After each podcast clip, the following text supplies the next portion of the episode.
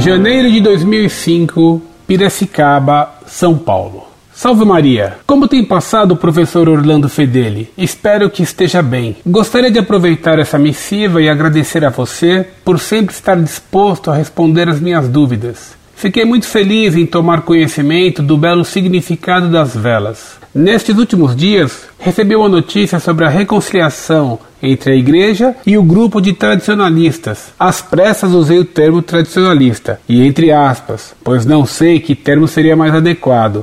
Não sei se esse é o correto. Da região de Campos, do estado do Rio de Janeiro. Bem, eu fiquei curioso com o fato porque pouco conheço sobre esse assunto. Entretanto, sei que tem algo a ver com Lefebvre e Dom Maier. Não tenho certeza, mas disseram que eles foram excomungados.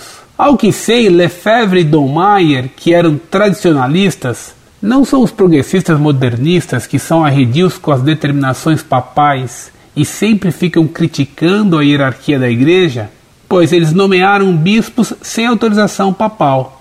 Este é o ponto que me confundo, pois, sendo eles tradicionalistas, era de se esperar que não nomeassem bispos sem autorização papal. Estou levando em conta que todo bispo nomeado deve ter sido por autorização papal. Peço que você me explique esses fatos que pouco tenho conhecimento, até mesmo porque não vejo nada sobre o assunto nos meios de comunicação. Quero saber se o rito antigo da missa é proibido, ou pode também ser utilizado por qualquer padre, ou se só pode ser realizado com alguma autorização especial da igreja. Pois eu fico pensando que se o rito antigo for condenado pela própria igreja, significa dizer que a igreja condena seu passado, de modo implícito. Fica a ideia de que são consideradas inválidas as missas realizadas no passado.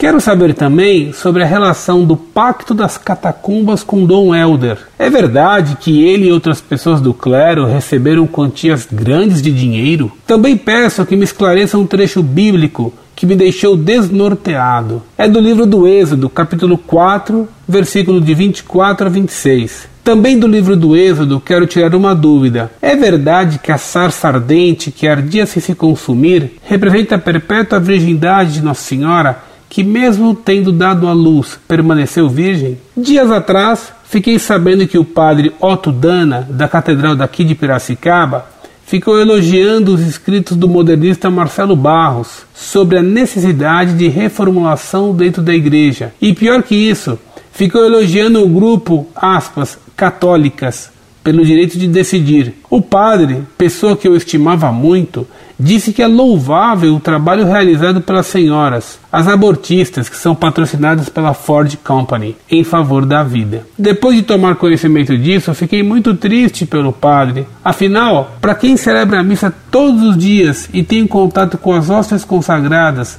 ser a favor do aborto é ultrajante. A igreja não toma providências diante desses fatos? O bispo, que deve ter uma conversa com o padre? Os leigos podem ajudar a modificar isso? Dialogar com o padre? Bem, por hoje acho que já basta. Um grande abraço. Desejando sempre que a paz de Cristo esteja presente na vida de todos da Associação Cultural Monfort e a todos os seus leitores. Prezado Salve Maria, você me faz muitas perguntas numa só missiva o que me obriga a dar-lhe respostas um tanto sucintas. Vamos, pois, a elas. Dom Lefebvre e Dom Maier sagraram bispos sem licença do Papa com a finalidade de poderem formar padres que continuassem rezando a missa de sempre. Ao fazerem essas sagrações, eles afirmaram por escrito que aceitavam o Papa como chefe da Igreja. Portanto, se havia uma desobediência, não havia propriamente um cisma, que é a negação do Papa como chefe da Igreja. Mais tarde, os seguidores de Dom Lefebvre e de Dom Maia instituíram tribunais para tratar da nulidade do vínculo matrimonial e afirmaram que esses tribunais, por eles instituídos, tinham os mesmos poderes que o Tribunal da Rota Romana, um tribunal papal. Ora, isto sim era assumir um poder próprio do Papa e entrar em cisma. Ao tomar conhecimento desse fato, declaramos em carta aos bispos tradicionalistas que eles haviam caído em cisma. Eles prometeram refutar nossos argumentos, mas nunca o fizeram. A missa de São Pio V nunca foi oficialmente proibida e nem poderia ser proibida. Como você bem lembra, condenar ou proibir essa missa seria condenar o que a Igreja fez durante dois mil anos. Esse mesmo argumento acaba de ser usado pelo cardeal Ratzinger em seu último livro. Ratzinger declara ainda que é preciso restaurar a liturgia, acabando com a mania de cada um montar sua própria missa, o que produziu uma verdadeira anarquia litúrgica. Agora, o Papa permitiu aos padres tradicionalistas de Campos que rezem a missa de São Pio V, o que ajudará a que se tenha maior liberdade para que a missa de sempre seja rezada por toda parte. O cardeal Ratzinger afirma que não se compreende como tantos bispos perseguem com ódio os que defendem a missa antiga, os que desejam ver liberada de proibições ilegítimas.